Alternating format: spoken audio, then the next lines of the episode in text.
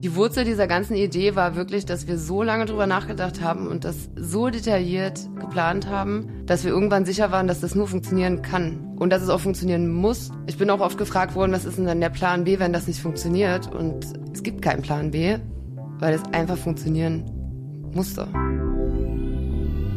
Hallo und herzlich willkommen zu Auf ein Glas Champagner mit Marianne. Frauen in der Gastronomie. Marianne Wild im Gespräch mit spannenden Frauen der Gastronomie. Hallo und herzlich willkommen, liebe Zuhörerinnen und Zuhörer, zu meinem Podcast auf ein Glas Champagner mit Marianne. Ich freue mich sehr, dass ihr wieder mit dabei seid zu meiner allerneuesten Folge und ich freue mich, dass heute Maximiliane Wenzel ihren Weg zu mir in den Grunewald gefunden hat und nachher vielleicht noch mit mir die Wildschweine und die Füchse begrüßt. Liebe Maximiliane, herzlich willkommen. Schön, dass du da bist. Vielen Dank für die Einladung. Hallo. Ähm, ich habe ja schon ein Fläschchen Champagner für uns heute geöffnet und ähm, den Champagner, den ich uns eingeschenkt habe, das sieht man schon an der Farbe, das ist diesmal kein Blanc de Blanc. Weil ich habe festgestellt, in der letzten Zeit gibt es eigentlich immer nur Blanc de Blanc Champagner bei mir im Podcast. Und deswegen habe ich mir eine ganz tolle Empfehlung von Anaïs Kors ähm, äh, mitgebracht heute mit nach Hause. Und zwar ist es äh, der Champagner Vardin Plateau. Und das letzte Mal, wo Anaïs hier war, um mit mir den Podcast zu machen, haben wir nach dem Podcast damit noch ein Gläschen getrunken. Und ich war so begeistert, da habe ich gedacht, es wäre ein schöner Anlass, den heute mit dir zu trinken, liebe Maximiliane. Und ähm, ich sag noch was ganz kurz zu dem Champagner, weil ihr könnt ihn ja alle nicht sehen. Er sprudelt ganz schön in meinen mittelbreiten Gläser. Also ich habe auch diesmal wieder kein ähm, schmales Glas verwendet. Und ähm, der Champagner kommt aus tatsächlich aus einer einzelnen Parzelle. Und zwar heißt die Bois de Jotte. Und ähm, diese Parzelle gibt dem Champagner auch den Namen. Der Champagner ist 100% Pinot Noir und deswegen heißt es dann auch Blanc de Noir. Wenn es jetzt reinseitig Chardonnay ist, da haben wir ja schon ein paar Mal drüber gesprochen, dann ist es ein Blanc de Blanc. Also diesmal haben wir ein Blanc de Noir. Es ist eine Premier Cru Lage und das Besondere, das schätze ich nämlich sehr, da ist kein Zucker mit zugegeben worden. Das heißt, es ist ein Dosage Zero ohne Zucker, schön trocken, so dass die Frucht sich auch sehr, sehr schön ähm, öffnen kann. Das Klappern im Hintergrund, das ist die Shirley, ihr Lieben, die ist nämlich heute auch wieder da. Und natürlich ist es klar, wenn wir jetzt anfangen zu reden, dann wird sie auch ein bisschen wuselig und schaut jetzt gerade zur Terrassentür heraus. Ihr könnt das alles nicht sehen. Aber wir beide werden jetzt mal anstoßen, also nicht Shirley und ich, sondern Maximiliane und ich. Herzlich willkommen. Schön, dass du da bist. Hallo, guten Abend. So eine schöne fruchtige Ja, Fruchtigkeit, ne? Schön reife Frucht. Ohne süß zu sein. Und von der Farbe her hat der so ein blass Roséton fast ins Orangefarbene, aber es mag auch vielleicht an meiner Beleuchtung liegen, da würde ich jetzt meine Hand nicht für ins Feuer legen.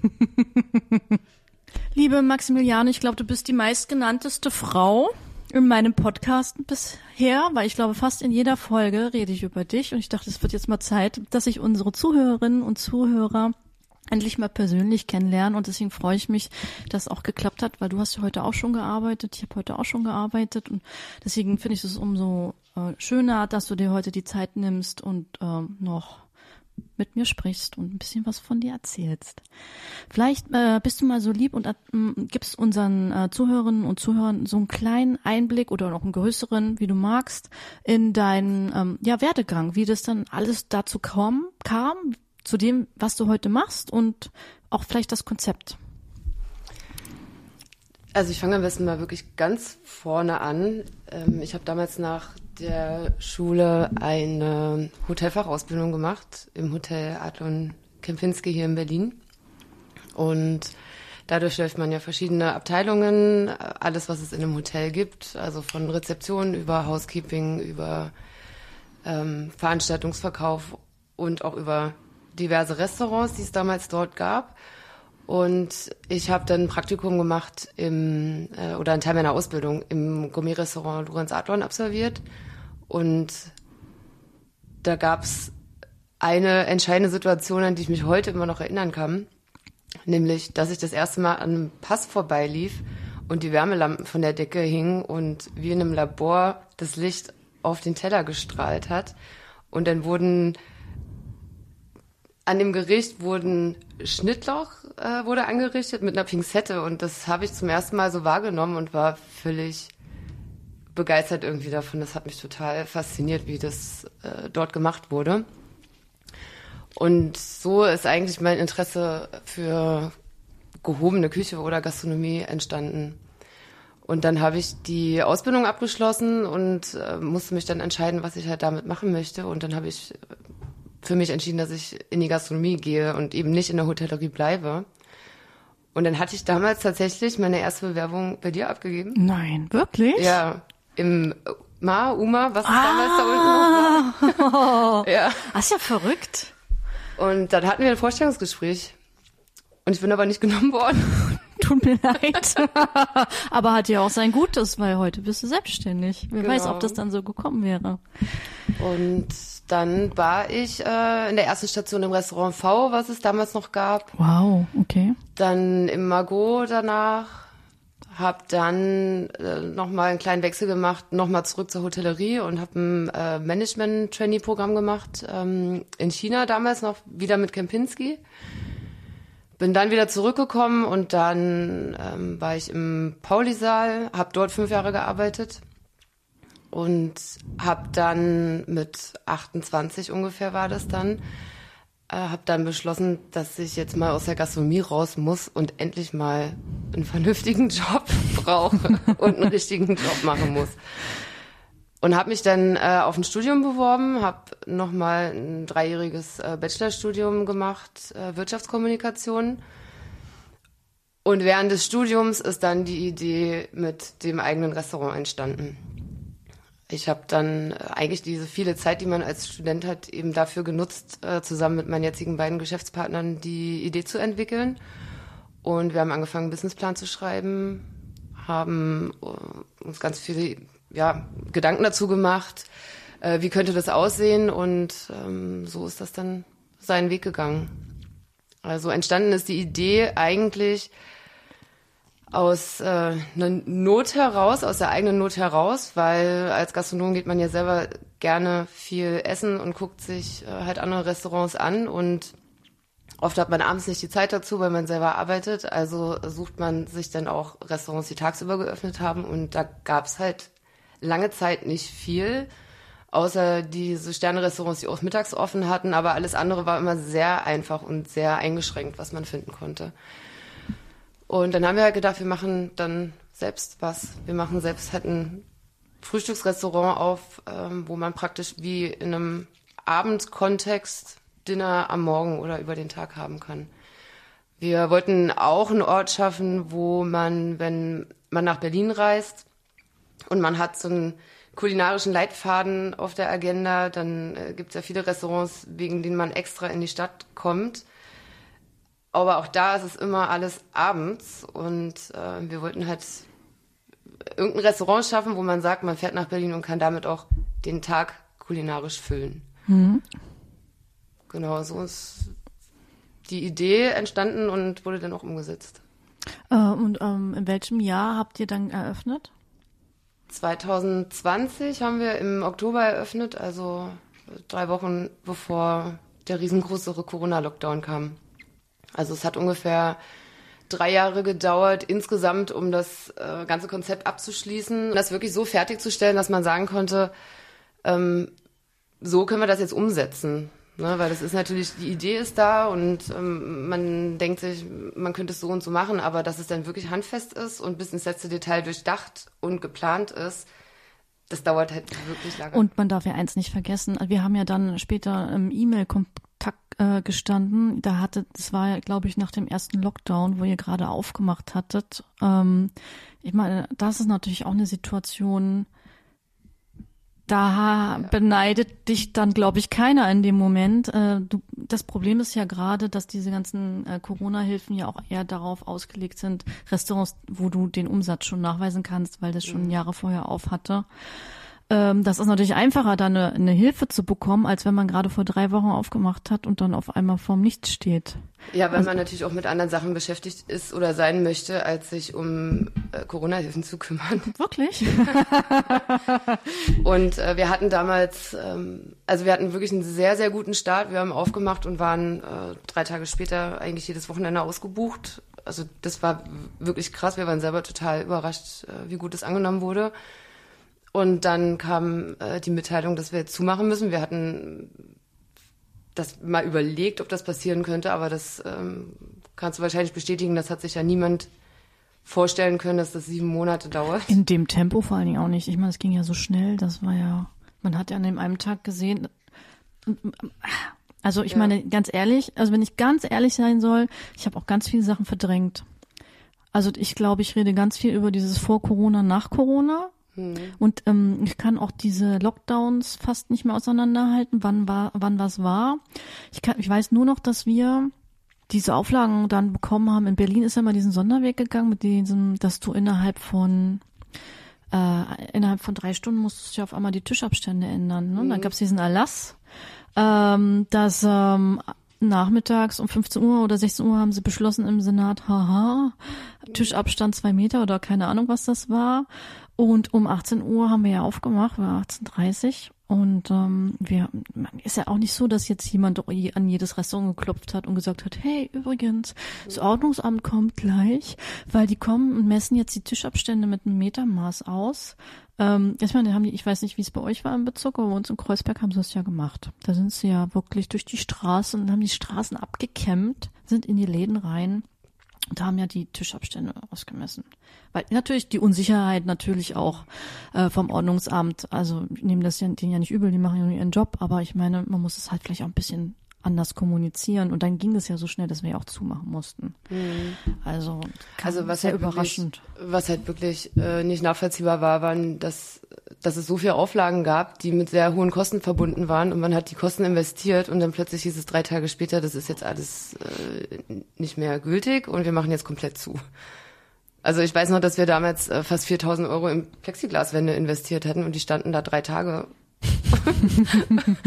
Und dann plötzlich war der Laden zu und das kam dann nach dem Lockdown, als er wieder offen war, kam unser Lüftungsbauer und hat diese Plexiglaswand da stehen sehen. Und er hat gesagt, also wenn ich das hier vor zwei Jahren gesehen hätte, der hätte mich noch gewundert, was das ist. aber inzwischen gehört das ja zur Standardeinrichtung. Ne? Jetzt inzwischen ja auch nicht mehr, aber ja, es war schon schwierig. Also ich habe äh, in dem Monat, als geschlossen wurde, das war ja November, ich habe 700 Reservierungen abgesagt. Das ist krass. Und das war nur für einen Monat, das war wirklich nur für den November. Und äh, das war, das hat uns so krass den Wind aus den Segeln genommen, weil man so total motiviert war und man hat sich so lange darauf vorbereitet, dass jetzt endlich dieser Laden auf ist. Und ähm, auf einmal ist man einfach so wie abgeschnitten worden und komplett ausgebremst. Das war schon, also das war, will ich nicht nochmal durchmachen müssen. Kommt ja jetzt auch nicht hoffentlich nochmal in der Form, aber das war schon ungünstig auf jeden Fall. Wie habt ihr denn ähm, das untereinander so aufgeteilt von den Aufgaben her? Wie muss man sich das vorstellen? Also wir sind ja zu dritt. Ähm, Lukas als Küchenchef. Dann ist noch Martin ähm, mit im Team, den ich auch schon sehr lange kenne, seit der Ausbildung. Wir haben uns damals ähm, tatsächlich im Restaurant kennengelernt, äh, wo wir beide zusammen gelernt haben. Martin ist für ähm, Personal und Finanzen und Controlling und alles, was so äh, Büroarbeit okay. ich das nennen, äh, zuständig. Ähm, und ich kümmere mich ähm, halt um Sachen, die im Restaurant stattfinden, um äh, PR und Marketing. Mhm. Also auch Gästebetreuung. Gästebetreuung, ja. ja. Genau. Und ähm, es gibt ja mit Sicherheit die eine oder den anderen, die hören den Podcast und sagen sich, ja, jetzt habt ihr noch gar nicht den Namen genannt. Warum, wie heißt der, wie heißt der Laden und was genau bietet ihr eigentlich an? Das kannst du mal so zwei, drei Beispiele erzählen, hm, was es Leckeres bei euch zu essen und zu trinken gibt? Also das Restaurant, ähm, in dem wir arbeiten und in dem wir unsere meiste Zeit verbringen, äh, heißt Frühstück 3000. Das ist in Schöneberg direkt am Nollendorfplatz, also so eine richtige Kiezecke.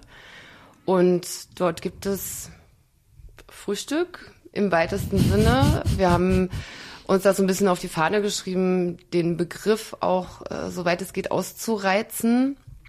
Ähm, wir servieren Frühstück von 9 Uhr morgens bis 16 Uhr nachmittags. Und es bewegt sich irgendwo zwischen Croissant und äh, Cappuccino und äh, Hummer und Krug Champagner. Das ist mal eine schöne Range.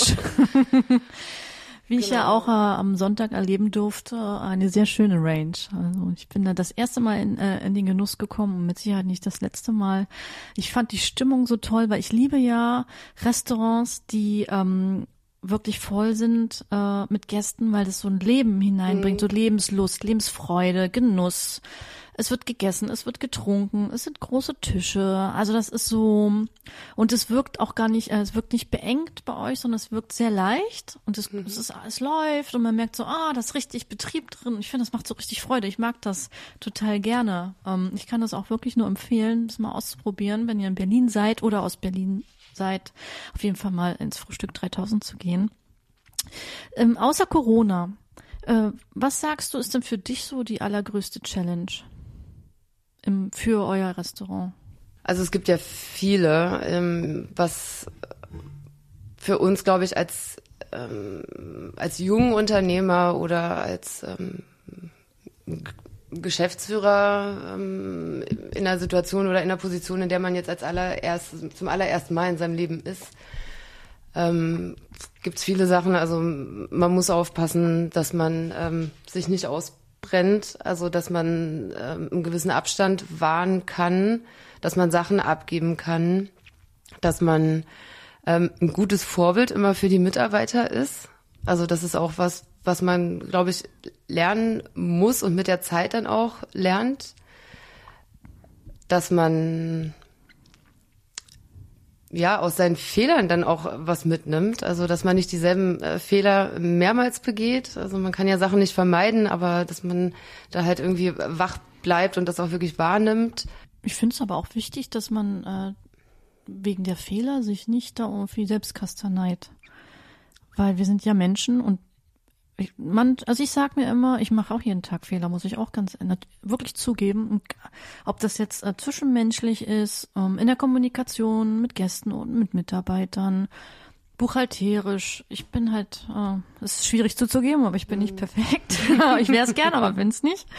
Ähm, und diese Akzeptanz, dass wir nicht perfekt sein können, sondern dass Fehler mit dazugehören und dass man aus den Fehlern lernt und wenn man die Fehler nicht gemacht hätte, vielleicht viel größere machen würde. Ich glaube, das ist eine ganz, ganz wichtige Einsicht.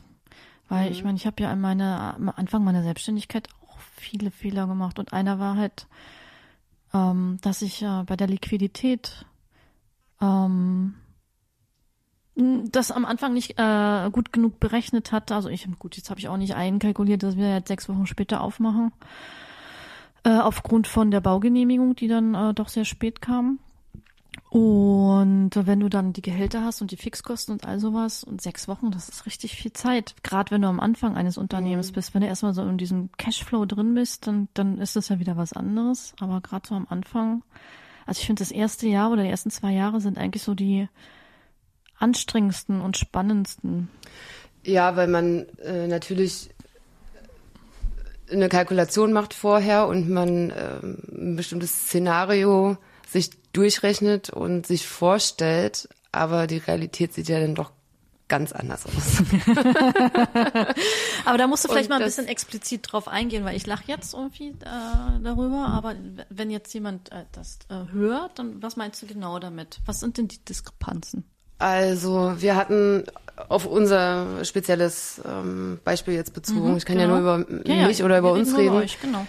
ähm, wir hatten erstmal mit einer viel geringeren Gästezahl gerechnet. Okay. Ähm, das ist natürlich gut, weil wir uns äh, natürlich nicht vorstellen konnten, dass es so explodiert und so gut läuft. Ähm, auf der anderen Seite merkt man jetzt, dass die Annahme, dass man mehr Umsatz macht, auch automatisch mehr Geld bedeutet, ist falsch. Also mehr Umsatz heißt auch automatisch mehr Kosten. Und ähm, das ist was, was man dann wirklich äh, lernen muss, an welcher Stellschraube man zieht und ähm, wie man da eben das, das Maximum rausholt oder wie man überhaupt was äh, rausholt. Und das äh, wird, glaube ich, auch von außen ganz oft falsch genommen, äh, falsch wahrgenommen. Dass ähm, gerade aus einer Gastperspektive es, glaube ich, oft so wahrgenommen wird, ähm, Sachen kosten dies und das. Da bleibt dann das und das hängen. Also es gibt halt viele Kosten, die entstehen oder viele ähm, Ecken, wo Geld reinfließt, die gar nicht sichtbar sind, wo man sich dann am Ende denkt, okay, jetzt ist davon irgendwie gar nichts übergeblieben. Jetzt kannst du mich nochmal zurückholen, was war die Frage jetzt, welche Diskrepanzen entstehen? Naja, also sag jetzt mal, du hast, ihr habt ja ein Budget geschrieben und ähm, dann kam die Realität, die Realität, dass ihr mehr Gäste habt, aber auch höhere Kosten. Ähm, das ist natürlich für äh, jemand, der jetzt nicht in, so Business-Geschichten drin ist, natürlich schwer ver- zu verstehen, aber ich verstehe total, was du meinst mit diesen versteckten Kosten, die der Gast ja nicht sehen kann. Und das fängt ja über die Kleinigkeiten, Reinigung, Alles, alles ähm, Mögliche. Also, Reparaturkosten. Also ich muss sagen, mir äh, läuft jede, jeden Monat irgendwie so ein kalter Schweiß die Stirn hinunter, was äh, so eine Spülstraße, die wir haben, was das alles kostet, das Reinigungsmittel, was da reingefüllt wird, da zahlen wir halt Tausende von Euro im Jahr. Also wirklich viele, viele, viele, viele. Und dann nochmal die Kosten, dass du einen Wartungsvertrag hast, weil du hast halt lieber einen Wartungsvertrag als dann ähm, dass du das alles neu kaufen musst, weil es dann, ich meine, es wird ja alles benutzt. Ich meine, wenn Dinge wirklich benutzt werden, hast du halt Verschleiß. Und äh, umso mehr es benutzt wird, so schneller ist der Verschleiß, umso schneller musst du es halt auch wieder ersetzen. Und man kann gar nicht so schnell gucken. Und ich meine, alle wissen, dass im normalen Alltag gerade die äh, Kosten auch steigen und so ist es bei uns Gastronomen auch. Die EK-Preise bei den Lebensmitteln steigen momentan rasant. Äh, wir versuchen natürlich auch ähm, besser zu bezahlen, mehr zu bezahlen, tarifgerecht zu bezahlen oder sogar mehr. Und äh, alles andere drumherum, das kann man gar nicht glauben, was man an Versicherungen haben kann, aber auch haben muss, weil ich muss ehrlich sagen, ich habe von den gefühlt 500 Versicherungen, die wir haben, jede schon einmal genutzt, weil es gibt tatsächlich Situationen, an die denkst du gar nicht, dass die kommen können. Und dann stehen sie vor dir und denkst du so, Halleluja, Dankeschön, mein lieber Versicherungsvertreter, dass du mich dazu gedrängt hast. Weil dann, ich schlaf dann ruhiger, muss ich sagen. also was ich auch gemerkt habe, ist, dass man äh, wirklich, wenn man ein Restaurant eröffnen möchte oder sich selbstständig machen möchte, man braucht Expertise und man braucht Geld.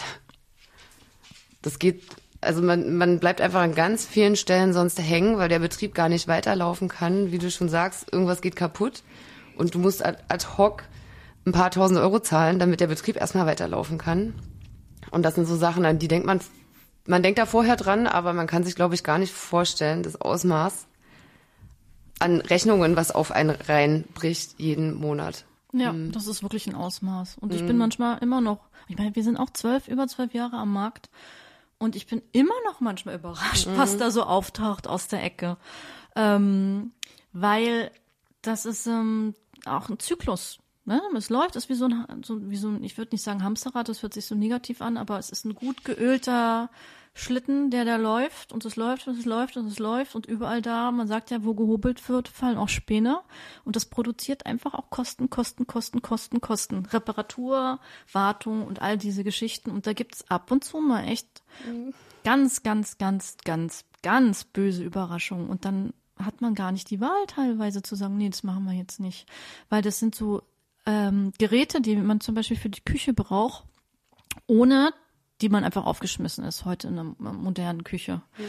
Und ähm, da habe ich auch manchmal noch Angstschweiß, muss ich ehrlich sagen. Und das ist das, was ich meinte. Als wir damals gegründet haben, habe ich das auch äh, nicht so im Blick gehabt, dass so eine hohen Kosten ähm, sehr schnell auf einen zukommen. Ne? Und wenn, das sind manchmal an Anführungsstrichen Kleinigkeiten, aber wir haben ja auch äh, große Kühlhäuser und all sowas. Ähm, wenn da die Kühl Kühlmittel, ne? Du nickst schon ich sehr wissend. schon, weil das kostet richtig Und Geld. im Idealfall passiert sowas am Wochenende. Genau, und dann fällt dir vielleicht noch das Kühlhaus aus, du kriegst es nicht mit und dann ist die Ware vielleicht noch verdorben. Ist uns auch schon passiert. Und zwar immer passiert sowas im Betriebsurlaub. Und auch gut, ja. daraus gelernt, das war ein, ein sehr hochstelliger Schaden, der da äh, entstanden ist, weil ganz ehrlich, auch ich möchte einmal im Jahr halt Urlaub machen, ohne dass ich jeden Tag irgendwie in den Laden fahre, um alles zu kontrollieren. Kriegst du aber auch gleich den Zettel dafür, ne? Den, den Strafzettel sozusagen. Und dann ist das Kühlhaus natürlich defekt. Und ähm, jetzt ist es so, ich habe dann ewig und drei Tage im Internet gesucht, ähm, weil es gibt ja so Industrieanlagen, dann hast du so Buttons, ähm, wo das Temperaturfühler und dann würdest du digital, das das einzig großartige Digitale, was wir haben, in eine Cloud geschickt und kriegst dann ähm, eine Nachricht. Und alles, was ich mir so gesucht habe, ausgesucht habe, das hätte irgendwie Zehntausende von Euro mhm. gekostet. Und wir haben tatsächlich ein kleines Berliner Unternehmen gefunden, die zwar jetzt, sag ich jetzt mal, nicht die schnellsten waren, aber wir sind dran geblieben. Und äh, wir haben tatsächlich das so im kleinen Format gefunden, dass das auch am, in Tiefkühlplätzen und so überall funktioniert und es ist alles digital.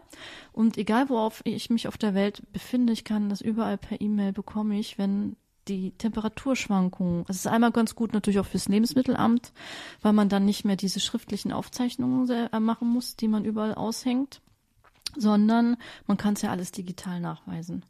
Und ähm, das heißt, egal wo du auf der Welt bist, du weißt, okay, da passiert gerade was, was nicht in Ordnung ist, und dann kannst, kann man halt noch organisieren. Vielleicht, dass ein Mitarbeiter nicht im Urlaub ist, der einen Schlüssel hat und dann vielleicht mal gucken geht und das Schlimmste vielleicht verhindert. Ähm, also, und dann hast du deinen Urlaub wieder ja, mit etwas gut, verbracht. Aber, aber, aber du kennst das ja, du bist klar. ja, wenn du selbstständig bist, klar. bist du nie im Urlaub.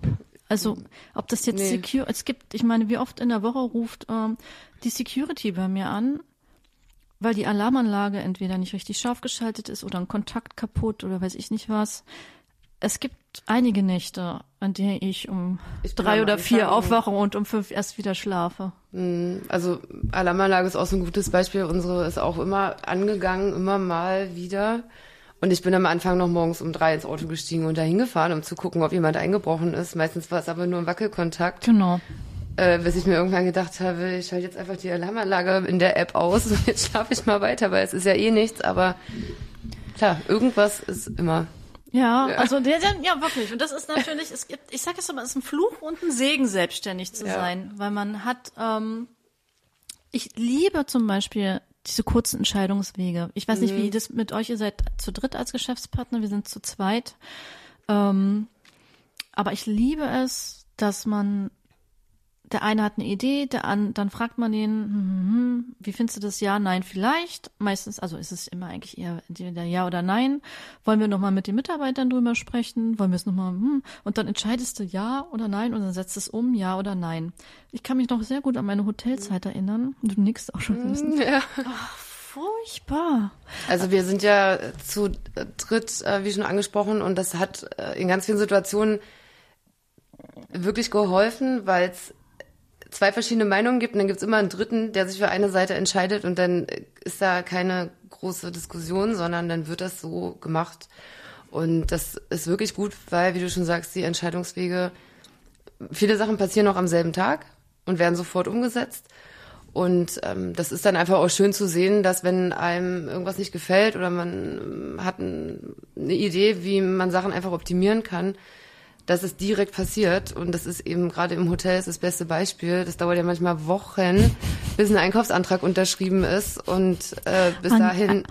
Eigentlich, dass es überhaupt einen Einkaufsantrag gibt, einen schriftlichen, ja. ist schon schockierend. Also klar, ich weiß, ich verstehe das ja, dass sie ihre Kosten im Blick haben müssen und ja. all sowas. Aber ich finde, dass es dann auch wirklich in den, in der, im Gast geben, dem Gast was Gutes tun und dem Mitarbeiter das, dieses Optimieren von dem Ganzen, dass es das stoppt, also ja, hemmt, ne, und total. nicht irgendwie in so einen Flow bringt. Weil ja oft auch die Entscheidungsträger in einer Abteilung sitzen, die mit dem operativen Geschäft gar nichts zu tun haben, also die gar nicht nachvollziehen können, ob das jetzt wichtig ist, äh, ob da fünf Pfannen mehr in der Küche stehen oder nicht, ist aber für den Mitarbeiter, der damit zu tun hat, natürlich ausschlaggebend, ob der arbeiten kann oder nicht. Aber das ist, ist sehr schwierig. Also das ist gerade je größer das Unternehmen, umso schwieriger sind natürlich die Prozesse, aber im Hotel insbesondere. Mhm. Ja, also ich bin ganz froh, wenn ich da hoffentlich nicht nochmal zurück muss. Ich übernachte gerne im Hotel, aber arbeiten muss ich da ja. hoffentlich nicht mehr. Also das war ja auch äh, für mich so ein ausschlaggebender Grund, in die Selbstständigkeit zu gehen, weil eben diese Prozesse, Entscheidungsprozesse, so langwierig waren und was du auch eben gesagt hast, dass da mh, mm, äh, Menschen über Entscheidungen treffen für den operativen Bereich, die gar nicht im operativen Bereich sind. Und ähm, das hat mich wahnsinnig genervt. Mhm. Und dann habe ich gesagt, okay, wenn ich so viel mm, kritisieren kann, dann kann ich es auch gleich selber machen. Aber war auch ein harter Weg, muss ich sagen. Also, aber ich bin, ich persönlich bin äh, sehr, sehr glücklich, dass ich den Weg gegangen bin, die Entscheidung getroffen habe. Wie ist es für dich? Auch, also ich kann mir im Moment gar nichts anderes vorstellen und das war auch ähm, den langen Weg durch verschiedene Restaurants oder durch verschiedene Gastronomien betrachtet, war das die einzig logische Konsequenz, weil man kann, wenn man unzufrieden ist oder man lange genug irgendwo gearbeitet hat, man kann natürlich immer wechseln und man kann immer irgendwo anders wieder arbeiten. Aber letztendlich ist es eigentlich immer eine Frage der Zeit, wann man wieder nicht so richtig zufrieden ist und wann man dann doch was anderes machen möchte. Und das ist natürlich, glaube ich, das Ziel der meisten Menschen, dass man irgendwann sich selbst verwirklicht. Und dann bleibt eigentlich nur die Selbstständigkeit mhm. Über oder in den meisten Fällen, denke ich. Ähm, wenn man sich jetzt das Frühstück 3000 anschaut, was für ein Gästeklientel habt ihr denn? Wir haben im Zuge des Businessplans uns ganz viele Gedanken gemacht über die Zielgruppendefinition. Und äh, wir haben unsere Zielgruppe dann nach langen Überlegungen definiert und das ist jeder, der gerne frühstückt. okay, das ist eine Aussage. Weil das einfach so breit gefächert ist. Also man kann das wirklich gar nicht so richtig ähm, sagen, ähm, wer unser Gästeklientel ist, weil es sich von so ganz jungen Leuten, also das sind teilweise wirklich äh, so Jugendliche, ähm, bis hin zu Geschäftsessen. Dann ist wieder der Geburtstag von der 80-jährigen Oma und es ist halt für jeden Geldbeutel was dabei und es ist auch für jedes ähm, kulinarische Expertise was dabei. Trotzdem ist es aber so leicht zugänglich, dass es nicht ähm, den Weg versperrt oder zu kompliziert ist oder zu, ähm, naja, dass man, dass man sich eingeschüchtert fühlt, weil man vielleicht in so ein Fine Dining Restaurant geht, ähm, ist vielleicht bei euch ein bisschen was anderes. Wenn ich zwei Sterne essen gehe, dann mache ich mir vielleicht schon Gedanken. Inzwischen hat sich das ja auch alles ein bisschen gelockert, aber dann macht man sich ja Gedanken, ähm, gibt es einen Dresscode? Ähm, wie verhalte ich mich richtig am Tisch? also wie gehe ich dann essen, wenn ich so viel Geld ausgebe und wenn das eben so ein anspruchsvolles Restaurant ist und der Service anspruchsvoll ist und die Kellner ähm, dann auch irgendwie einen Anzug anhaben, das ist natürlich ähm, vielleicht eine größere Hemmschwelle und ähm, bei uns ist es wirklich total bunt gemischt. Also da sitzt un, mein äh, 20-jähriger Neffe und daneben sitzt äh, unser Bankberater. ist wirklich so. Will der jetzt schon einen Kredit haben? ah, nee, aber es ist doch schön, dass das Konzept so gut aufgeht. Ja, wir sind immer noch selbst ähm, überrascht, dass das wirklich so gut funktioniert. Also hätte ich selber nicht gedacht, aber es Habt ihr einfach den natürlich irgendwie den, den Zahn der Zeit, sagt man, glaube ich, äh, getroffen. Ähm, dass ihr genau im richtigen Moment auch die richtige Idee hattet. Hm. Und ähm, das ist halt wichtig, dass man da auch an sich glaubt und das dann auch macht. Ich meine, ich kann mir vorstellen, dass ihr vielleicht auch ähm, Menschen in eurem Umkreis hattet, die das wahrscheinlich eine doofe Idee fanden oder nicht so schlüssig oder wer geht schon frühstücken, nur ein Restaurant. Wer macht denn ein Frühstücksrestaurant? also kann ich mir vorstellen, dass nicht jeder das irgendwie als Konzept äh, nachvollziehen konnte. Also ganz oft nicht. Wir hatten das ähm, ja bei der Bank vorgestellt, als wir nach dem Kredit gefragt haben. Ähm, was wirklich eine Hürde war, war den äh, Menschen, denen wir das erklärt haben, das Konzept, klar zu machen, dass wir kein Frühstückscafé aufmachen, sondern dass das ein Restaurant ist. Und ganz oft dieser Unterschied gar nicht verstanden wurde, was wir eigentlich damit meinen, dass das ein Restaurant ist. Und ähm, da gab es viele, die gesagt haben, das geht ja nicht. Wer geht denn um 12 Uhr mittags frühstücken? Wer gibt denn 20 Euro aus? Und so weiter. Wer trinkt denn Alkohol morgens schon? Okay, dann hat er noch keine Gastronomen kennengelernt. Ja, also da gab es wirklich viele, die dagegen gesprochen haben, aber das ist, glaube ich, dann auch total wichtig, das kennst du ja wahrscheinlich auch, dass man, ähm, dass man genau das macht, wovon man selbst überzeugt ist. Und wenn man auf alles eingegangen wäre, auf jede Kritik eingegangen wäre und sich von allen Leuten verunsichern lassen hätte, die irgendwas gesagt haben, dann hätten wir da niemals aufgemacht und äh, dann wäre das auch niemals das geworden, was es jetzt ist. Und äh, das war so die die Wurzel dieser ganzen Idee war wirklich, dass wir so lange drüber nachgedacht haben und das so detailliert geplant haben, dass wir irgendwann sicher waren, dass das nur funktionieren kann und dass es auch funktionieren muss. Ich bin auch oft gefragt worden, was ist denn dann der Plan B, wenn das nicht funktioniert? Und es gibt keinen Plan B, weil es einfach funktionieren musste. Aber ich ähm, gehe da kon äh, vollkommen konform mit dir. Ähm, äh, ich habe gerade auch so einen Artikel geschrieben, da ging es um Gründen, also vor allem für, um äh, also Empfehlungen äh, zum Gründen für Frauen. Und da musste ich wirklich mal die letzten, also eigentlich habe ich mein ganzes Leben Revue passieren lassen, wie denn der so der Werdegang war.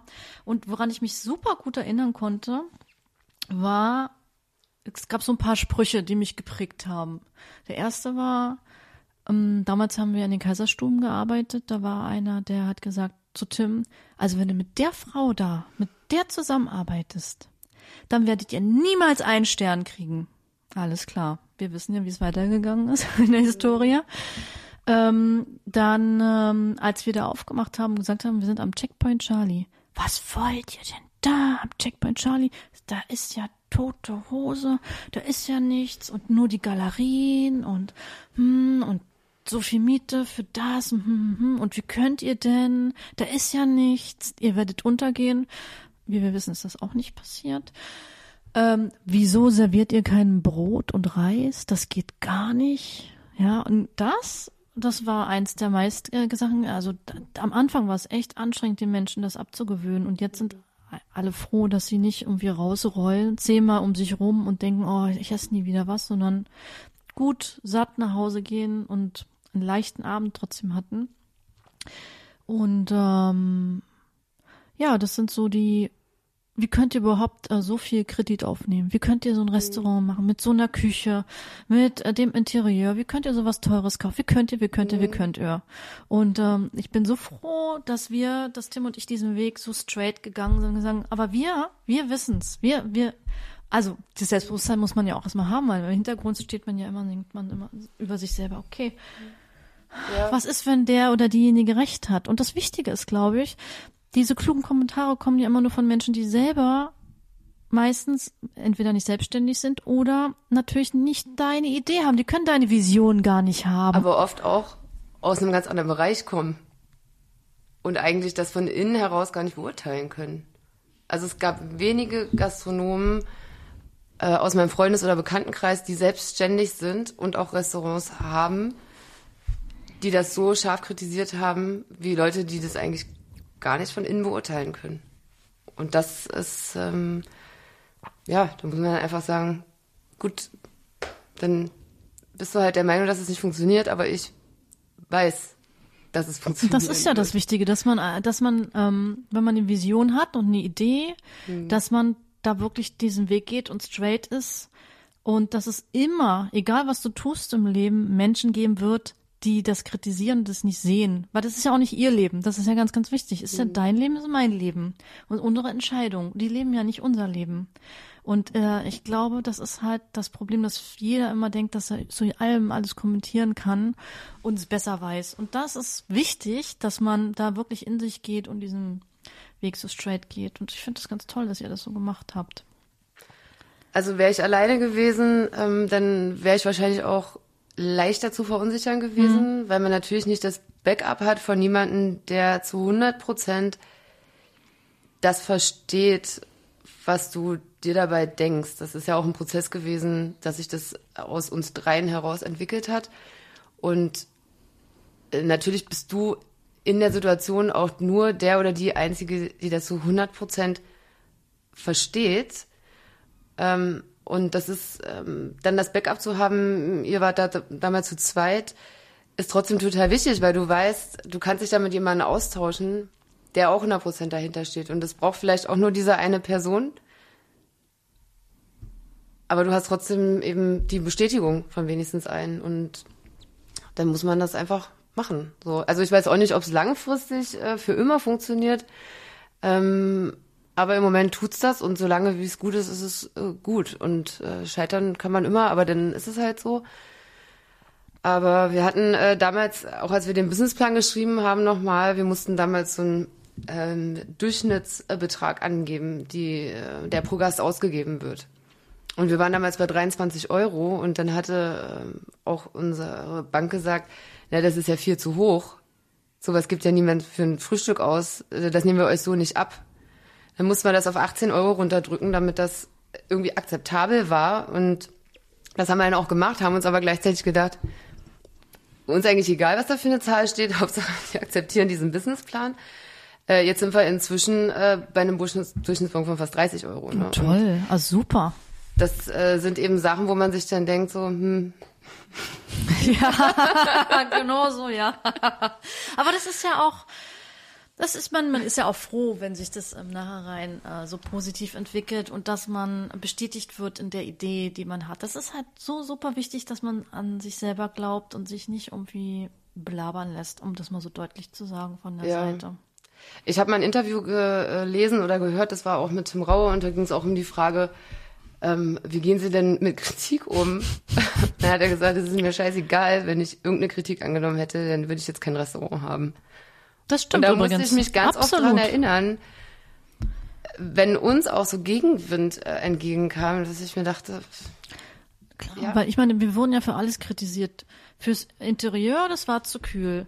Die Küche war zu scharf, zu süß, zu, äh, zu viel Säure. Asiatisch, welcher deutsche Koch macht das denn? Also das hat, also wir wurden eigentlich für alles, was wir getan haben, kritisiert. Und trotz alledem sind wir so straight unseren Weg gegangen. Ähm, dass ähm, das eigentlich schon wieder lustig ist. Also deswegen glaube ich einfach, dass ich persönlich denke, dass viele Menschen um einen herum das immer alles gut meinen, weil sie vielleicht ein bisschen beschützen wollen oder nicht wollen, dass man irgendwas tut, was einem schadet, aber natürlich nicht. Ähm, also ich gehe einfach davon aus, dass die meisten Menschen um mich herum äh, positiv da mir gegenüber eingestellt sind, aber ich glaube, dieses Verstehen, was, dass man das einfach umsetzt und sagt, ja, aber das ist ja meine Vision oder unsere Vision, weil wir das so leben, weil wir das so sehen und wenn wir es sehen und visualisieren können, dann kann es auch passieren. Und das finde ich so wahnsinnig wichtig, dass man als, wenn man gründet, das lebt, spürt und dann auch wirklich den Weg geht, egal was, egal was für Mist halt manchmal auch passiert. Das gehört aber mit dazu. Das ist halt, da muss man halt darauf vorbereitet sein, dass die ersten drei Jahre sind, glaube ich, das habe ich immer von Anfang an gesagt, welches, egal welches Konzept du machst, die ersten drei Jahre sind echt Arschlochjahre. Entschuldigung, wenn ich das hier so lese, ja. aber es ist wirklich hart. Du rauchst dich auf, ja. Ähm, das ist manchmal finanziell holprig, weil so ein Laden, der, der atmet, der lebt, ähm, der, du kannst halt auch nichts planen, ne? Das nee, ist halt auch so schwierig, nicht. dass du einfach kein, kein Tag ist wie der andere. Du kannst dich nicht darauf verlassen, was gestern war, ist morgen auch so. Du kannst dich nicht darauf verlassen, was letzte Woche Dienstag war, dann wird diese Woche Dienstag auch so sein und dann stelle ich mich darauf ein. Das ist alles nicht der Fall. Also du fängst jeden Tag eigentlich an mit so einer ungewissen Variablen zu arbeiten und das ist das ist total schwierig. Wie so ein ne? eigener kleiner Mikrokosmos. Ja. Und äh, der ist jeden Tag anders. Total. Das kann man sich gar nicht vorstellen, wenn man nicht in der Materie drin ist. Ne? Deswegen freue ich mich gerade so, dass da, es ist wirklich, man steht morgens auf und das, der Tag ist eine Herausforderung, weil dein, dein, dein Betrieb, der, der, der, der, der geht sozusagen rein in den Tagesablauf und da kann alles passieren. Alles. alles. Die Kaffeemaschine ist kaputt am Sonntagmorgen. Entschuldigung. Ja, aber das ist, das passiert halt. Dann äh, denkst du dir in dem Moment, wenn du siehst, okay, ich drehe jetzt einfach wieder um, jetzt gehe ich geh einfach wieder nach Hause. aber gut, dann fängst du halt an, dich darum zu kümmern. Oder äh, das Kühlhaus ist kaputt, ein Mitarbeiter ist krank, ein Gast ist falsch aufgestanden und vermisst ja den Tag gleich am Anfang, obwohl du da gar nicht Toiletten laufen über, Hebeanlage funktioniert nicht, Kühlhäuser kaputt. Ein Gast schließt sich in der Toilette ein, die Türklinke ist kaputt. ja, und es ist, jeden Tag ist irgendwas. Und dann, ja, das ist dieser alltägliche Wahnsinn. Und trotzdem lachen wir drüber, weil es uns echt Spaß macht. Also ich finde so, ich, ich, ich liebe wirklich diese Abwechslung und ähm, ich könnte mir einfach nicht vorstellen, ich persönlich jetzt so einen wirklich einen tagtäglichen Job zu haben, der jeden Tag gleich ist, weil ich, ich finde das so toll. Ich meine, umso mehr Mitarbeiter man hat, umso aufregender wird's eigentlich, weil umso mehr Menschen zusammenarbeiten, umso mehr verschiedene Charaktere treffen aufeinander. Und das dann ähm, zu bündeln und ähm, die alle in die gleiche Richtung zu bringen, neue Mitarbeiter reinzubringen, andere gehen. Ähm, ich finde, das ist auch immer so eine challenged, weil wir sind ja auch immer da bemüht, immer die gleiche hohe Qualität zu bringen am Gast, dass er zufrieden und glücklich ist. Egal, ob das jetzt ein Frühstücksrestaurant ist oder ein Restaurant am Checkpoint Charlie. Also der, der Anspruch ist ja, der Gast geht raus, ist glücklich und zufrieden und kommt wieder. Und das ist ein großes, großes Feld. Das hat ja nicht nur damit zu tun, dass die Küche funktioniert oder die Kaffeemaschine, sondern dass die Mitarbeiter Spaß an dem haben, was sie tun und das auch äh, gespiegelt bekommen von den Gästen, dass sie auch Spaß haben. Und das ist so dieser Mikrokosmos, wenn der an einer Stelle nicht richtig funktioniert, dann kann das so viele Dinge mit sich führen. Das ist ähm, deswegen man muss es leben, muss es lieben. Gastronomie, aber wer sowas mag, so Abwechslung und eine Challenge und verschiedene Menschen zu treffen, Sprachen, ähm, der, der ist bei uns in der Gastronomie ähm, wirklich richtig gut Ich aufgehoben. hatte das ja vorhin schon mal kurz ähm, erwähnt mit dem Studium. Ich saß dann da auch in den Vorlesungen und dann ging es oft darum, also ich war ja eine der Ältesten dort äh, in dem Kurs mit Ende 20, weil die meisten gerade erst aus der Schule kamen und ähm, noch nicht gearbeitet hatten und wirklich so ganz frisch ins neue Leben gestartet sind. Und dann ging es oft darum, welchen Beruf man denn ausübt mit diesem Studium der Wirtschaftskommunikation. Und oft sind dann ähm, so Berufe aufgetaucht, wie man arbeitet äh, in einer Werbeagentur oder man arbeitet in einer PR-Agentur oder man macht irgendwie sowas in die Richtung. Und dann habe ich immer so dieses Bild vor Augen gehabt, wie ich an so einem Schreibtisch vor dem Computer sitze den ganzen Tag in so einem Großraumbüro und das ist mir richtig so ein kalter Schauer über den Rücken gelaufen, weil ich dachte, auf gar keinen Fall kann ich sowas machen. Das, das geht Hast du auch nicht. so Atembeschwerden drin? Ja, und ich Äh, habe das, krieg immer Panikattacken. ich habe das, ich habe mich da sitzen sehen und dachte so, nee, auf gar keinen Fall. Und dann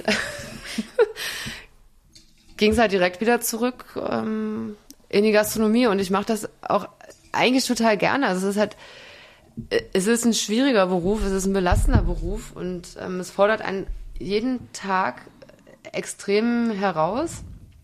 Aber ich kann mir eigentlich auch gar nichts anderes vorstellen zu machen. Ähm, Ich würde dir sehr gerne mal die Frage stellen, ähm, wie, wie viele Jahre bist du jetzt in der Gastronomie? Also 16. trotz 16 Jahre. 16 Jahre.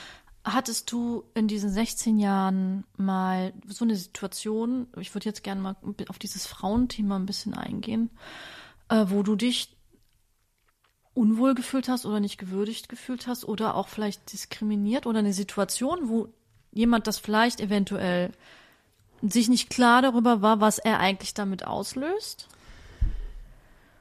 Also ich hatte eine Situation ähm, gleich ganz am Anfang. Das war ähm, äh, nach der Ausbildung gab es ein Personalgespräch mit damals unserer Personalchefin im Hotel und da wurde man gefragt, was man denn gerne machen würde, weil es natürlich dann auch um die Übernahme der Azubis in den Betrieb ging. Und äh, ich habe damals gesagt, ich würde gerne Concierge werden. Und dann habe ich die Antwort bekommen auch von einer Frau, ja, das ist aber eigentlich ein Männerberuf. Ach. Und ich hatte mich so richtig drauf gefreut, weil ich dachte, das ist was, was mir richtig Spaß machen würde. Da hätte ich wirklich richtig Bock drauf. Und dann habe ich diese Antwort bekommen und dachte, ich war damals ja 20 oder 21, also wirklich noch jung. Und dachte so, hm, Ja, eigentlich stimmt das, weil da stehen ja auch wirklich nur Männer am Concierge-Desk. Hat sie eigentlich recht? Mir ist es dann erst Jahre später klar geworden, was das eigentlich für eine Aussage ist. Dass es eigentlich inakzeptabel ist, sowas zu sagen, auch gerade zu jemandem, der das Glück hat, dass der was gefunden hat, was ihn interessiert. Das dann irgendwie so im Keim zu ersticken, fand ich im Nachhinein äh, komisch. Habe ich auch gar nicht verstanden. Verstehe ich bis heute nicht die Aussage. Ansonsten muss ich für mich sagen, dass ich eigentlich durch alle Küchen, durch die ich durchgelaufen bin, ähm, eigentlich gut gute Erfahrungen gemacht habe. Also ich habe da eigentlich keine schlechten Erfahrungen gemacht. Es kommt jetzt ab und zu mal vor, das wurde hier letztens auch in dem letzten Podcast, glaube ich, schon gesagt, das kenne ich auch, dass ältere Männer reinlaufen, äh, die nach dem Geschäftsführer fragen und dann ähm, sage ich ja, bitte, worum geht's denn? Ähm, dass die dann halt manchmal so ein bisschen äh, komisch gucken, aber ansonsten kann ich nicht sagen, dass ich schlechte Erfahrungen gemacht habe. Zum Glück. Ah, ja, also. zum Glück. Ähm, aber wenn wir jetzt mal über ähm, so Nachwuchsgeschichten reden, mhm. weil ich, das ist ja auch ein wichtiges Thema. Wir beklagen ja eine große Abwanderung. Also haben wir auch schon vor Corona gehabt. Mit Corona ist das ja nochmal in so andere, ähm, hat es eine andere Dimension angenommen. Ähm, ich glaube, das ist das allergrößte Problem, dass wir Gastronominnen und Gastronomen sehr viel mehr machen möchten, ähm, viel bessere Gastgeber sein wollen, aber uns teilweise einfach auch die Hände gebunden sind, weil wir eben nicht genug Mitarbeiterinnen und Mitarbeiter haben. Ähm, wo siehst du denn unsere Ansatzpunkte, beziehungsweise wenn jetzt jemand über seine Berufswahl nachdenkt, wie würdest du den animieren, dass ich ihm die Ketten anlegen kann, damit er in die Gastronomie kommt. Also für mich war so ein treibender Faktor eigentlich immer, dass man so flexibel ist, den Ort wechseln zu können, wo man äh, leben möchte. Also wenn du in der Gastronomie arbeitest, dann kannst du eigentlich überall auf der Welt einen Job bekommen und überall arbeiten. Also du bist ja an keinen Ort gebunden. Das war für mich eigentlich immer äh, total schön zu wissen, wenn ich wollte, könnte ich morgen wahrscheinlich einen Job in New York finden oder in Sydney oder was weiß ich wo.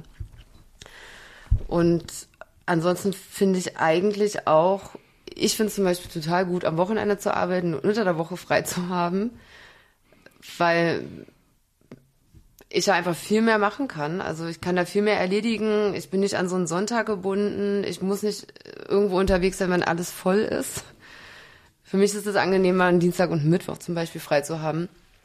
Und letztendlich, was auch oft unterschätzt wird, ist, dass ähm, eigentlich das, was man in der Gastronomie verdient, oft deutlich mehr ist als das, was du in einem Bürojob oder ähm, in einem also in vielen anderen Berufen eigentlich verdienen würdest. Klar ist das Trinker da ein großer Faktor. Das äh, läuft nicht in deine Altersvorsorge mit rein. Das äh, ist ein Problem, klar. Letztendlich hast du aber eigentlich finanziell gar keine schlechten Möglichkeiten, wenn du den Beruf machst. Und ich finde das ein,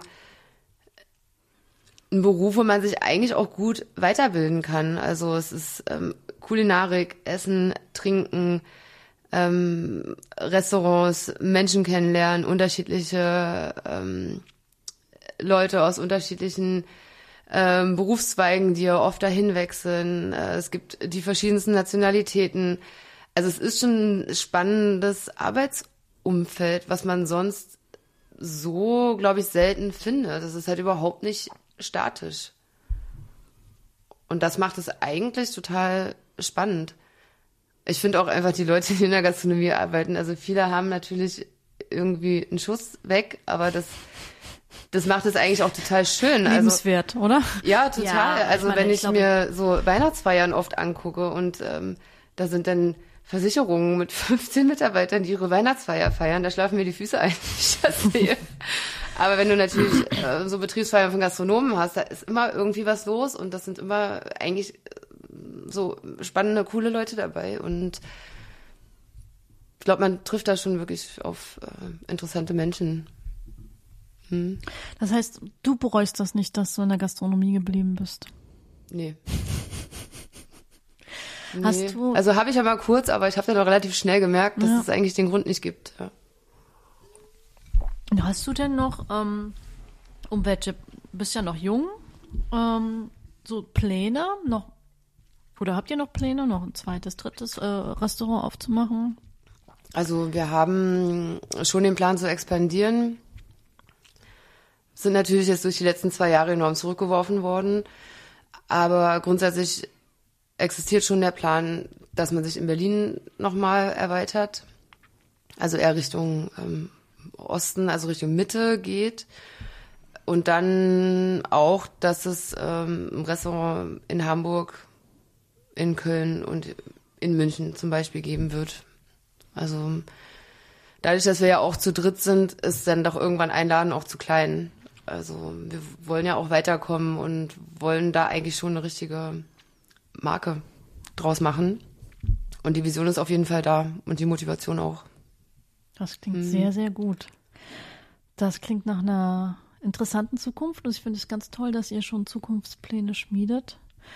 Ähm, ihr habt ja auch wirklich äh, mit die letzten Jahre eröffnen, wieder zu, äh, wieder aufmachen, zu, dann läuft alles und dann haben wir wieder irgendwie die Hälfte mhm. der Zeit zu. Finde ich ganz, ganz toll. Ähm, ich hoffe, dass wir euch in Hamburg, München und äh, Köln oder Düsseldorf äh, mal sehen, treffen. Aber ich würde jetzt erstmal empfehlen, kommt nach Berlin. Wenn ihr nicht aus Berlin kommt, kommt ins Frühstück 3000, probiert's. Es ist wirklich super, super lecker und es ist für jeden Geschmack was dabei und äh, für diejenigen von uns, die schon gerne um halb zwölf es ist überall auf der Welt irgendwo schon nach zwölf. Gerne etwas Prickelndes oder Weiniges äh, trinkt, dann ähm, könnt ihr das da sehr, sehr gut machen. Ich kann nur sagen, aus Erfahrung, das macht auch wirklich Spaß, so ein Daydrinking. Mhm. Mhm. Äh, und ähm, ich danke dir so recht herzlich, dass du heute da gewesen bist, dass du die Zeit genommen hast und hier zu mir noch rausgefahren bist, obwohl du ja heute auch schon einen Arbeitstag hinter dir hast. Und ich wünsche dir wahnsinnig tolle Gäste, tolle Mitarbeiterinnen und Mitarbeiter und dass ihr euren Unternehmergeist so weiterführt und dieses Positive ausstrahlt und dass ähm, der Stress, den ihr habt, dass ihr den kanalisieren könnt, ich glaube, das ist einfach das Wichtigste, dass mhm. man Mensch bleibt, dass man sich dabei nicht so sehr aufgibt, sondern immer noch seine eigenen, ich sage ja, Mikrospace für sich mhm. behält, weil man da ja auch die Energie draus zieht. Das kann ich auch selber aus Erfahrung sagen, dahin zu kommen an diese Stelle, wo man sich zu sehr da rein begibt, das kann immer ein bisschen gefährlich werden. Mhm. Es ist wichtig, dass man da ab und zu einfach auch für sich selber die Reißleine zieht, aber ich glaube, ihr macht das richtig, richtig gut. Und ich freue mich schon auf meinen nächsten Besuch bei euch. Vielen Dank für deinen Besuch. Vielen Dank auch für die Einladung. Sehr, sehr gerne. Dankeschön. Und wir trinken jetzt noch unseren Champagner aus und ich hoffe, ihr habt ähm, eine schöne Stunde mit uns verbracht.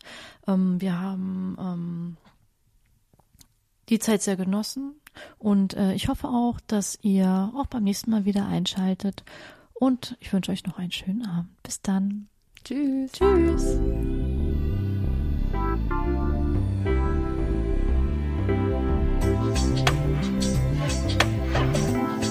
Frauen in der Gastronomie.